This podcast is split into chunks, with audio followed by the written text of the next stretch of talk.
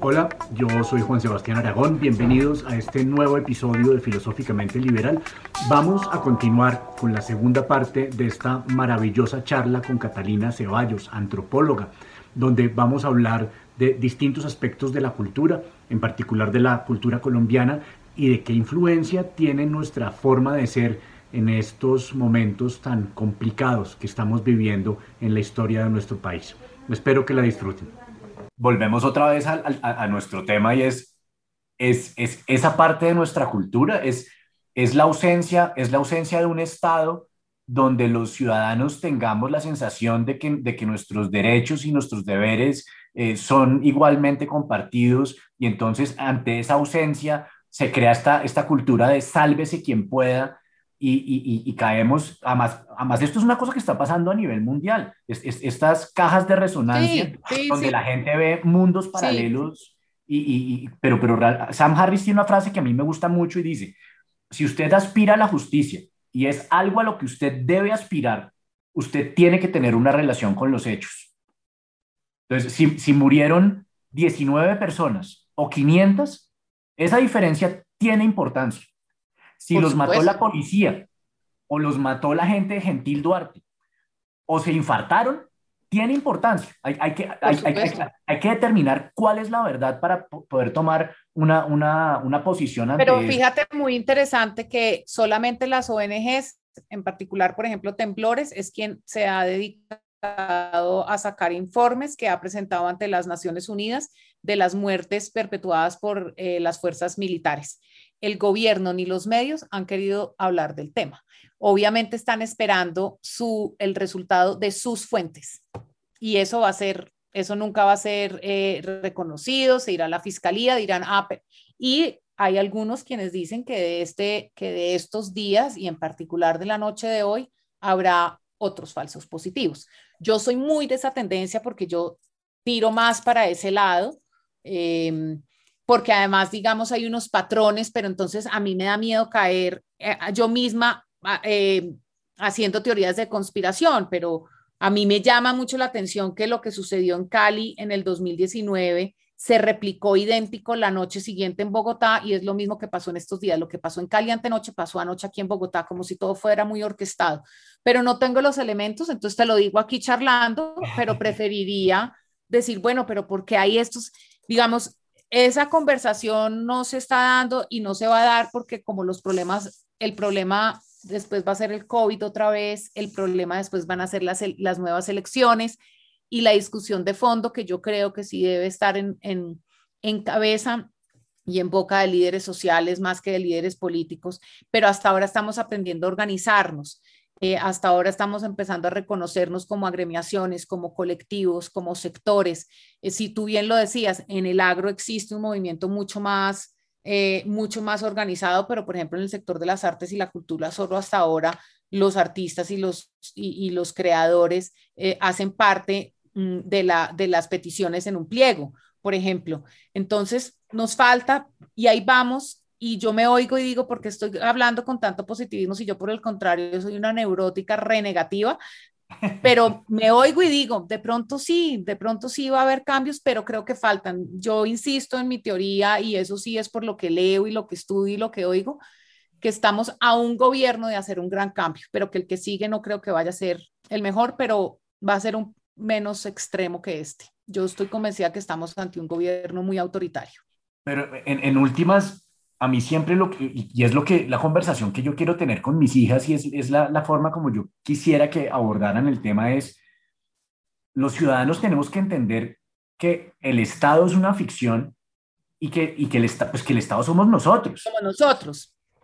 Pero fíjate que, es la conversación sobre cuáles son los deberes y derechos. Y esto es, eso nos falta Claro. Es, pero, pero y que, el hecho de que tengamos todos tenemos los mismos derechos, no significa que todos seamos iguales. Somos iguales en derechos, esa es una distinción, es una distinción bien bonita. podemos, podemos ser eh, católicos, ateos, podemos, nos puede gustar la cumbia o el joropo, podemos eh, cualquier cosa. Pero, pero todos tenemos los mismos derechos. Y tenemos que respetar los derechos de los demás. Exacto. Es, pero fíjate que fíjate, Juan Sebastián, como tú lo planteas, y sin duda, pues digamos, tú tienes em, pues tienes, tienes la academia en tu ADN, además, hace parte de un interés de conocimiento intelectual tuyo. Y eso también es un privilegio que tienen pocos. No todos tenemos esa posibilidad de estudiar, de entender. Entonces, pero por eso creo que el cambio generacional y las nuevas preguntas, muy a pesar o muy en contra, las redes sociales ayudan a que uno también escoja. Yo no volví a leer medios masivos, me gusta mucho más y me, y me, y me parece mucho más importante leer los nuevos medios, los alternativos, los independientes. ¿Cuáles lees? ¿Cuáles lees tú? Yo, por ejemplo, leo Cuestión Pública, hago, hago fact-checking con Colombia Check, 070 me gusta mucho, eh, La Vorágine, ahora hace poco salió algo crítico, pero hace dos o tres días lo vi a propósito de las manifestaciones, creo que se llama el crítico, donde hay como una disidencia del anterior tiempo.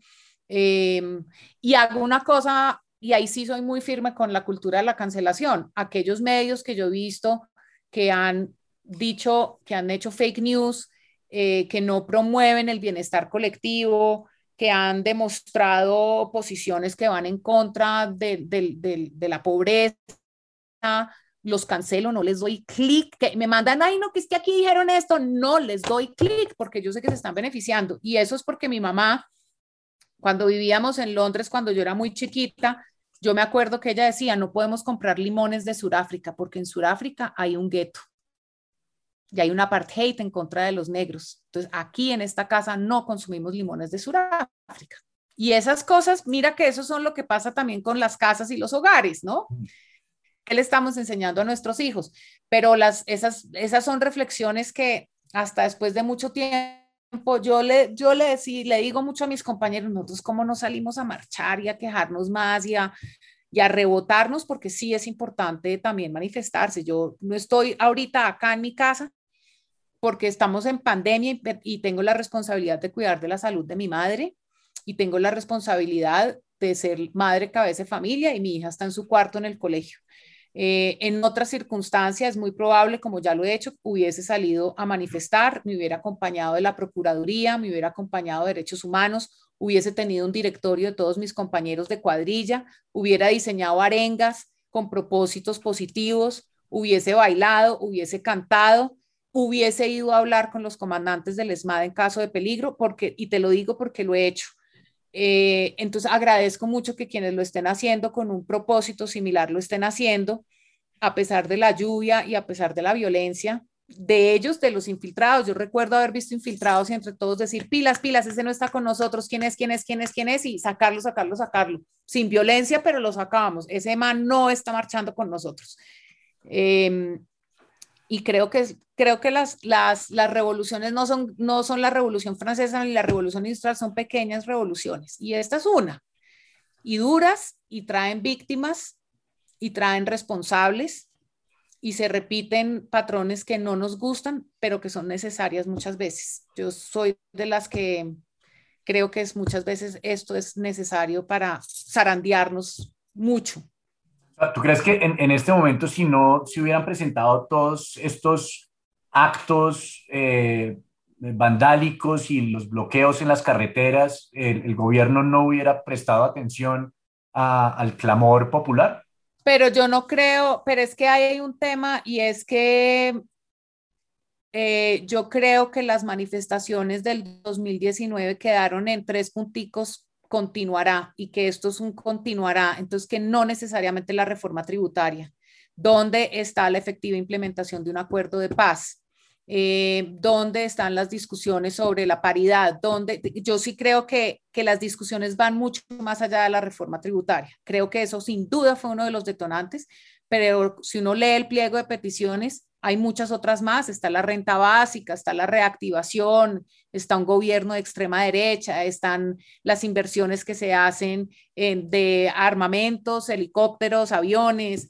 Em, claro que eso hace parte de la anterior reforma tributaria, pero yo creo que las, las resistencias son más de carácter social y económico. Queremos igualdad, no tenemos sistemas de salud, no nos atienden, eh, Transmilenio no presta un buen servicio, digamos, es como ciudadanía eh, realmente manifestándose y por eso te digo, en el año 2019 nadie estaba en contra de la reforma tributaria, lo que estábamos en contra era de de, bueno, ¿y qué está pasando con nuestros derechos? ¿Qué está pasando con el aborto legal? Que venía además de una ola de manifestaciones en Chile. Fíjate que también en ese momento era un contexto histórico, que venía a su vez de una ola de, enfrentamientos en Francia. Eh, y creo que todos esos mm, movimientos no son, en, no son en vano que suceden en las mismas épocas, son, son preguntas que surgen a nivel eh, social y que en las que uno se, se identifica. Los jóvenes quieren un poder que no, no, no, tienen que pagar esos intereses, pagan toda la vida y se tex. ¿Sabes? Son unas preguntas que son muy válidas. Hay, un, hay otro escritor que va muy de la línea de Pinker que se llama Hans Rosling, que es un sueco, un matemático sueco. Él tiene un libro que se llama Factfulness y él pues va en la misma línea. Él dice, si, miramos, si miramos los hechos, eh, pues las cosas han ido mejorando. Y entonces, eh, y, a él lo que le preocupa es eso, que en distintos foros él siente que, que hay mucha gente que siente que estamos viviendo el peor momento de la historia y él dice, pero mire los datos, mire, mire la mortalidad infantil, mire los derechos de las mujeres, mire, mire incluso a nivel económico cuántas, qué porcentaje de los seres humanos eran pobres absolutos hace 100 años y cuántos hay hoy en día. Hoy en día todavía hay mil millones, pero somos 7 mil millones, o sea, hay 6 mil millones que no son pobres absolutos. Él los, él los recategoriza entre los que ganan menos de 2 dólares al día, más menos de 8, menos de 24, tiene como cuatro categorías, ¿cierto? Y él propone una frase que me parece muy interesante, que también es una actitud que utiliza Moisés Basserman en su último libro sobre la educación en Colombia, diciendo, es como las cosas están mal, pero están mejorando, ¿cierto? Entonces, digamos que, que es, que es muy importante que como, como, como ejercicio ciudadano, podamos hacer el inventario de aquellas cosas que hemos logrado, de aquellas cosas que, que, sí han funcionado para conservarlas y, protegerlas y podamos ver cuáles son las cosas que hay que mejorar para implementarlas. Entonces, em, digamos, Moisés Basserman decía, eh, aquí se, hay unas cosas que se llaman los planes decenales de educación, que son unos ejercicios participativos y, y, los gobiernos le han parado bolas a los planes decenales de educación tratando de mejorar la cosa. Los resultados todavía no están ahí, a pesar, a pesar de todas las políticas que se han implementado. No, porque tienen que pasar los años para recoger créditos de eso. Lo mismo pasa con el Plan Nacional de Cultura, sin la Salud, la, salud, nuestro sistema de salud con todas sus deficiencias es un sistema que, que, que, está por encima del de muchos otros países de la región e incluso yo me atrevería a compararlo eh, y ponerlo por encima de, de la experiencia que tiene un ciudadano eh, de clase media en Estados Unidos eh, con, con, su servicio de salud, porque en, Estados Unidos es bien complicado ese tema. Como, como, poder, como poder, poder, poder realmente hacer ese, ese, ese inventario y, y no, pues no, no, perder, no, no perder el trabajo que se ha hecho y, y no, no, no, entrar en ese fatalismo. Es que yo creo que el, el, fatalismo está dominando nuestras mentes desde, desde distintos extremos y eso no nos hace sino daño a nosotros mismos. Pues mira, yo lo del fatalismo de nuevo lo pondría más en el, en el campo de tenemos que cambiar paradigmas y tenemos que dar la discusión. Puede ser que sea una discusión eh, álgida, puede que sea negativa, puede que lleve a una confrontación, pero difícilmente no podemos, es como es como cuando le dicen, tienes que tocar fondo para salir, es lo mismo, estamos tocando fondo. Yo creo que no, no es más que ser fatalista, volviendo a lo, yo, por ejemplo, tú dices, el, el, el taponamiento de las vías que no ha podido entonces abastecer. Entonces, uno dice, yo me acuerdo mucho diciéndole a, a, compañeros míos del colegio, les decía, pero si no, si no incomodamos, no nos van a parar bolas. Eh, pero fíjate que estos son picos, Juan Sebastián. Lo que pasa es que este es un pico que en Colombia en particular, pues está lleno de violencia que ha, sido muy desafortunada. Yo veo lo que está sucediendo en Siloé, en Buga, en Pereira, em, y, lo lamento tanto porque de nuevo es la periferia, ¿no? Eh, en la periferia es donde está la vulnerabilidad mayor, en son personas que muchas veces no tienen servicios básicos, que son lo que tú dices, eso es un derecho que tienen y no se los están prestando. Entonces, ¿qué quieren? Que estén ahí tranquilitos y callados y no digan nada. Pues claro que si hay una oportunidad, todo el mundo sale y dice, no más, a mí necesito que no me sigan cobrando la luz y que yo me tenga que ir cada semana, que, que me den un buen servicio de salud. Y eso es absolutamente válido. Em, yo por eso te digo, creo que, que, es importante que esto suceda. Es muy desafortunado que suceda con tanta muerte y tanta violencia, tanta politización, eh, y que esto ya va a pasar. Yo sé que es, pero cinco días lo importante es, insisto, y creo que yo me quedaría con esta, en esta conversación con eso, y es quién está dando la reflexión de fondo, la de cómo, por qué estamos repitiendo patrones, eh, qué es lo que no debemos repetir, qué es lo que, esa discusión de fondo, porque sentarse a hablar entre los líderes, como digo yo, que pues no, a mí no me representan los líderes sindicales que, que presentan y redactan los primeros pliegos no me representan, a mí me representan los jóvenes de 18 años de las universidades que quieren mejorar la educación pública. Ellos me representan increíblemente, pero los que se van a sentar con el presidente son los líderes sindicales. Entonces, fíjate, y entonces, ¿cuándo vamos a llegar a hacer esos cambios? A través de unas votaciones conscientes, a través, pero sí creo que es lo que tú dices, bueno, ¿y dónde están los líderes que realmente van a dar, sentarse a hablar y decir, los problemas estructurales y culturales de este país son estos y estos son los que necesitan un cambio. En la Comisión de la Verdad, donde yo estoy trabajando ahora como consultora de comunicaciones, el tema más importante es el legado que se va a dejar y ese legado va a tener unas recomendaciones para no repetir los patrones de violencia. ¿Qué es un patrón de violencia? ¿Por qué a las mujeres indígenas, a las mujeres afro son las primeras víctimas de violación en los conflictos? Tenemos que saber el por qué para poderlo solucionar enterémonos primero de que esa es la verdad y luego, y luego intentamos. ¿Cómo, ha sido, ¿Cómo ha sido esa experiencia con la Comisión de la Verdad? ¿Qué, ¿Qué, productos hay en este momento disponibles para la gente y qué tanto los están, qué tanto no los, los estamos, consultando, mucho? Desafortunadamente, em, eh, todos los días, Juan Sebastián, ocurre un encuentro, lo que se llama diálogos de escucha plural, reconocimientos de responsabilidades, eh, reconocimiento de vida. Y se transmiten por Todos YouTube. Todos los días hay algo a cualquier hora, es, particularmente en los territorios. Eh, y hay reconocimientos que son muy importantes o sentadas a hablar con grandes empresarios, con expresidentes, algunos a puerta cerrada, otros de manera pública. Por supuesto, ya sabemos que está previsto una conversación con, con Mancuso y con Londoño. Eh, pero precisamente como el mandato de la comisión lo que, lo que quiere es garantizarle la verdad a las víctimas, eh, distinto a lo que creen muchos, nosotros no somos la JEP, nosotros no tenemos un mandato de, juzgar, eh, ni de judicializar, ni de ser punitivos, eh, pero sí es de poner sobre la mesa hacia la ciudadanía, hacia el país, hacia el Estado y al gobierno unas características de una violencia, esa violencia. No podemos referirnos a la actual, sino a esa que quedó acordada en el acuerdo de paz firmado en el año 2016, en donde tienen que quedar unas caracterizaciones.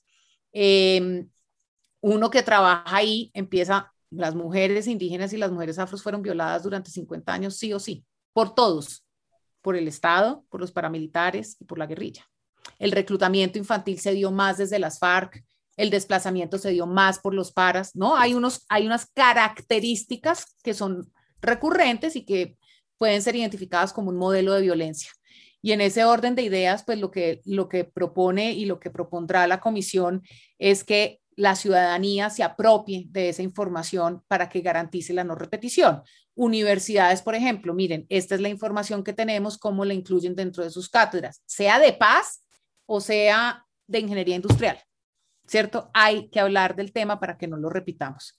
Eh, el trabajo, por supuesto, es un trabajo, Juan Sebastián, que te tengo que decir que mm, yo pues no, yo soy la que menos, pero las personas que trabajan con la investigación y con la conversación permanente en los territorios, pues acuden a psicólogos porque es muy duro lo que uno se enfrenta y lo, y lo, y lo que uno oye.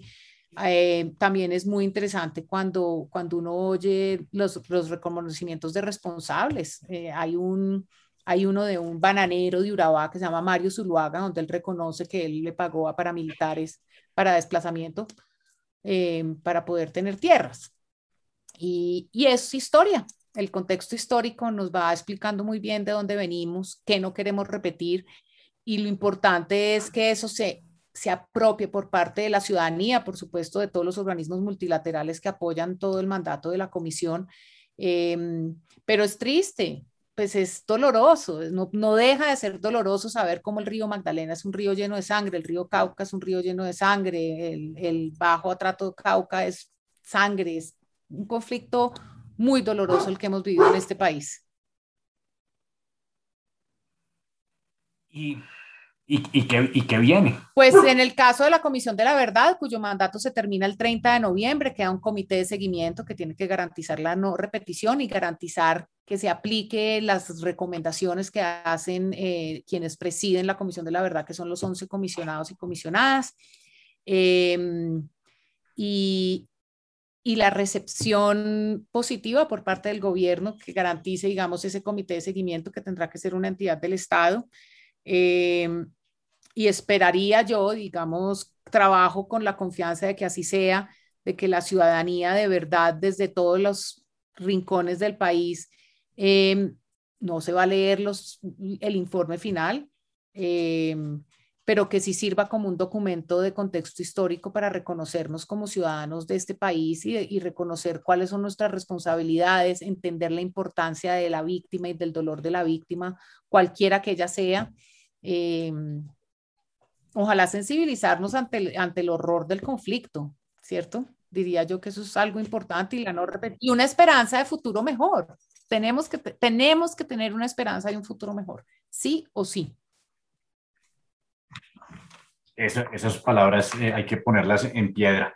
Eh, Catalina, y con respecto a las políticas públicas de cultura, ¿cuál es, cuál es el estado del arte de la cultura, de, de, la, de las políticas de cultura en, Colombia? Eh, pues mira, la política pública mm, cultural de Colombia es una política pública que, digamos que su, su origen eh, está muy asociado a la convención del año 2005, en donde se hacen unos acuerdos con la UNESCO a propósito de la protección del patrimonio y la diversidad. Eh, dentro de esa protección y promoción de la diversidad, pues está la promoción de las industrias culturales y creativas, que como tú sabes, eh, pues tienen que ver total y absolutamente con la propuesta y la bandera de desarrollo del sector a través de la economía naranja del presidente Iván Duque. A mi manera de ver, y creo que varios coinciden conmigo, es una bandera que si bien fomenta las industrias culturales y creativas, la propiedad intelectual, la sostenibilidad empresarial de la creación, eh, en algunos momentos tal vez eh, no le ha hecho el suficiente énfasis tanto económico como comunicativo, en la articulación e integración con otras iniciativas más de proceso y de valor simbólico. Creo que eso no hace parte de las políticas actuales. Eh, sin embargo, eso pues está allí y quien entre al nuevo Ministerio de Cultura pues tendrá que reconstruir ese discurso del valor simbólico del sector cultural. Yo creo que quien no comprenda la cultura desde su valor simbólico para el progreso y la construcción del tejido social, eh, pues está trabajando en otras, en otras condiciones y nosotros todavía nos falta, precisamente hablando del conflicto, pues entender que los procesos muchas veces son más importantes que el, que el resultado, entender que, que procesos artísticos, festivales, ferias y carnavales hablan de nuestra identidad más que de una sostenibilidad, pues es un rompimiento de un discurso anterior y que es, ha sido muy fuerte para el sector y ha sido muy difícil. desafortunadamente no ha habido una comunicación fluida con el líder del sector. Em, y creo que eso, muy a favor de nosotros, ha significado el estudiar, el entender, el leer decretos. Yo les digo, miren, a mí no me vengan a pelear si no se leen qué es el Consejo Nacional de Cultura. Ay, ¿qué es que ese ministro? Le no, no, primero léase de dónde viene, por qué viene y, qué, y después sí peleemos.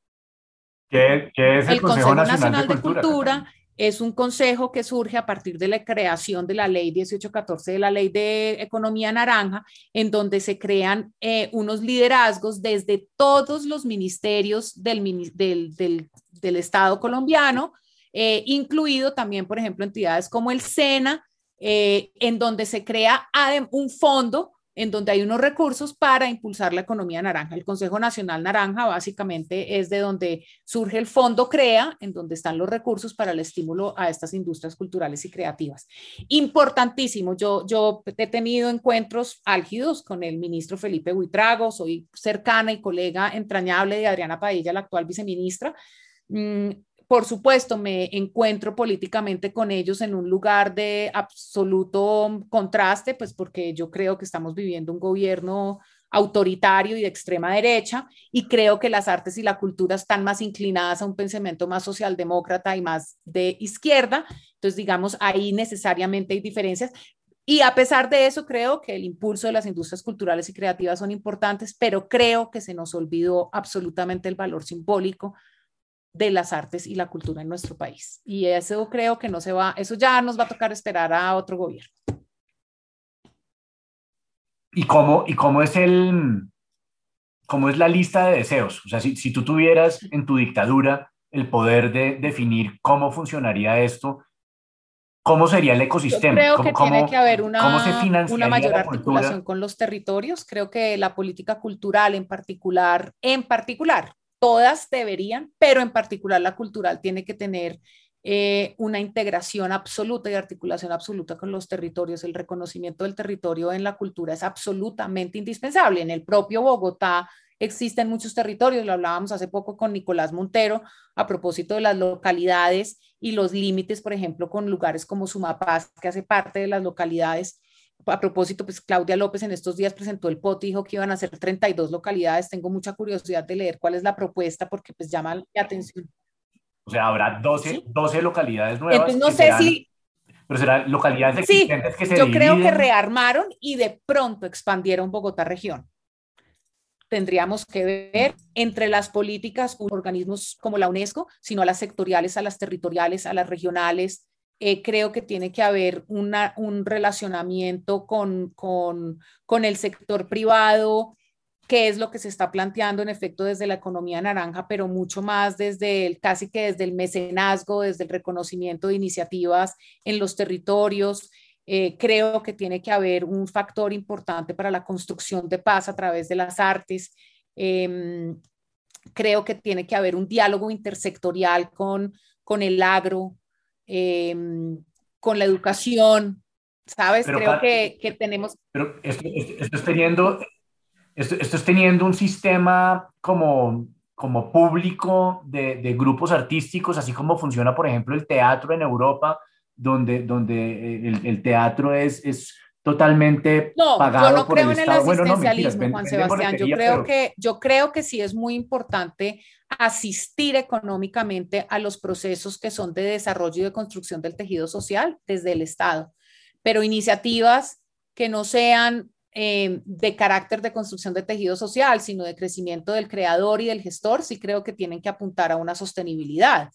Eh, pero no podemos aspirar que, no podemos pensar como de alguna manera se piensa ahorita y es todos tienen que pensar con esta misma y todos tienen que ser sostenibles. No le pueden pedir a una cantadora de Timbiquí que sea economía naranja.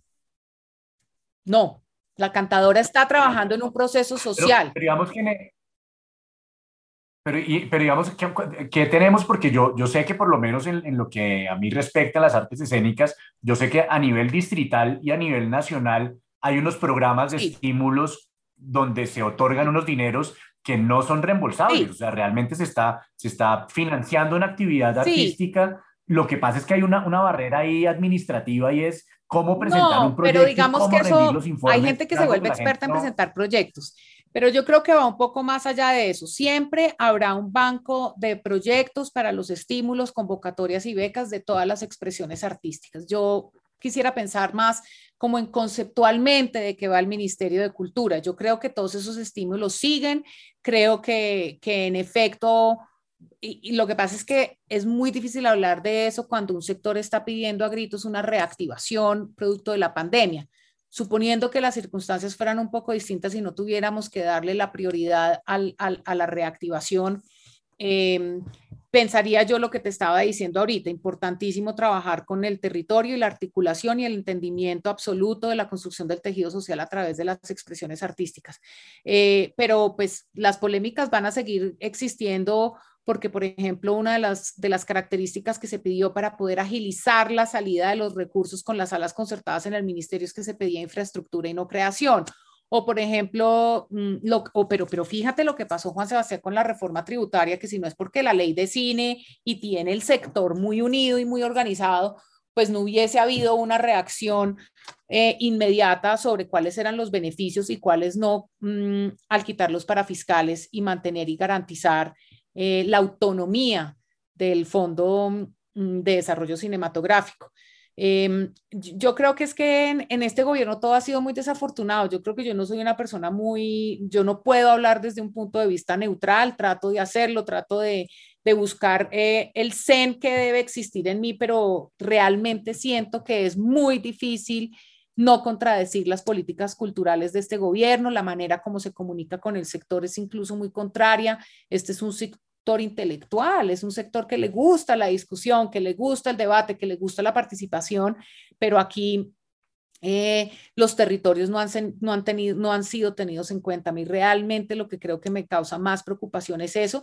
Y las becas, pues las becas siempre varían. Fíjate que por ahora en el distrito particularmente hay un interés Mm, por el trabajo mm, con el, con el cuerpo a través de la danza y del circo, eso antes no se veía. Entonces, sí, en ese sentido siempre hay cambios y siempre es mejor, pero yo me refiero más como a la política conceptual. ¿De qué va el Ministerio de Cultura? Yo creo que se desvió demasiado a la economía naranja, creo que le dio demasiado peso a la sostenibilidad comercial y se le olvidó que, tenemos mujeres cantadoras en Timbiquí que con eso están narrando nuestra tradición y nuestra historia desde hace muchos años y que ellas ahí, ellas ahí no tienen nada que ver y, y podemos estar perdiendo esos procesos. Hay un viceministerio de patrimonio intangible, Argotes creo que es un tipo que tiene una buena comunicación con el sector, pero como el énfasis, el discurso, las imágenes están hacia la economía naranja, lo otro, en todo caso, sí o sí, en el imaginario está perdido y el valor simbólico, vuelvo al tema del valor simbólico,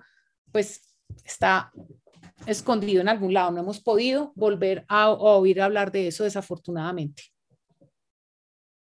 Y en el caso de las cantadoras del Pacífico, ¿cuál sería el modelo ideal? Debería Yo sí creo que casa de cultura local. digamos que desde las políticas locales, pero yo insisto mucho en un, en un trabajo sectorial articulado, integrado. Eh, la Secretaría de Cultura no trabaja en integración y articulación con el gobierno central. Si bien tienen, no hablan de economía naranja, hablan de eh, economía creativa. Incluso la denominación es distinta.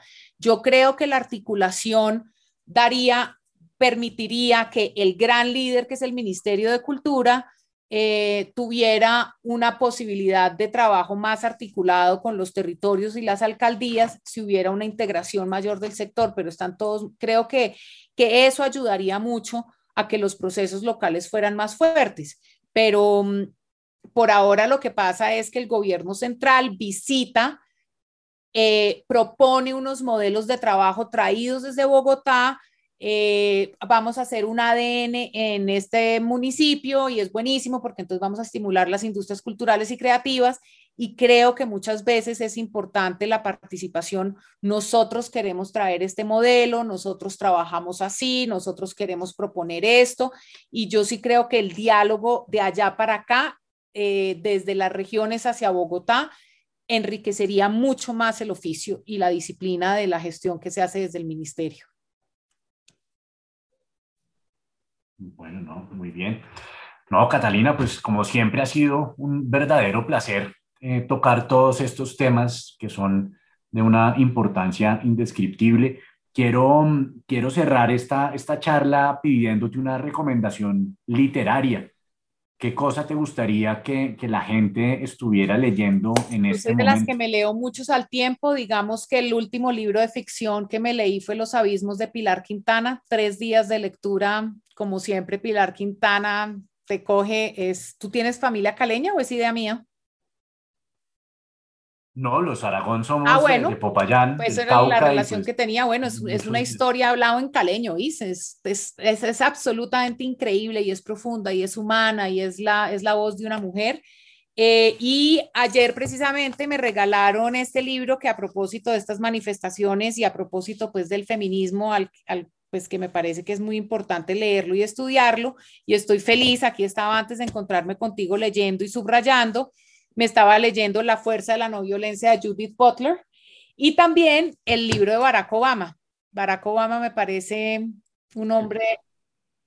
El primer volumen que tiene como mil páginas. Mejor dicho, de, yo, vivo, voy a decir algo, vivo tragada de Barack Obama en todos los sentidos. Y con ese libro, ya ahora sí, ya mejor dicho, me perdieron. Tiene un podcast fantástico hablando sobre el origen de, la, de los conflictos en Estados Unidos por el racismo que hace con Bruce Springsteen. Muy interesante porque es usted que es un blanco redneck que le tocó crecer en una vida campesina y yo soy que soy un negro, el origen de los problemas sociales en Estados Unidos es el racismo. Entonces, él, él con su mirada social siempre me ha conmovido mucho. Esas serían mis recomendaciones. Fantástico. Catalina, muchísimas gracias por estar en este episodio de Muchas gracias por la invitación y espero que nos veamos pronto presencialmente. Bueno, pues que, así estés bien. Chao. Un abrazo.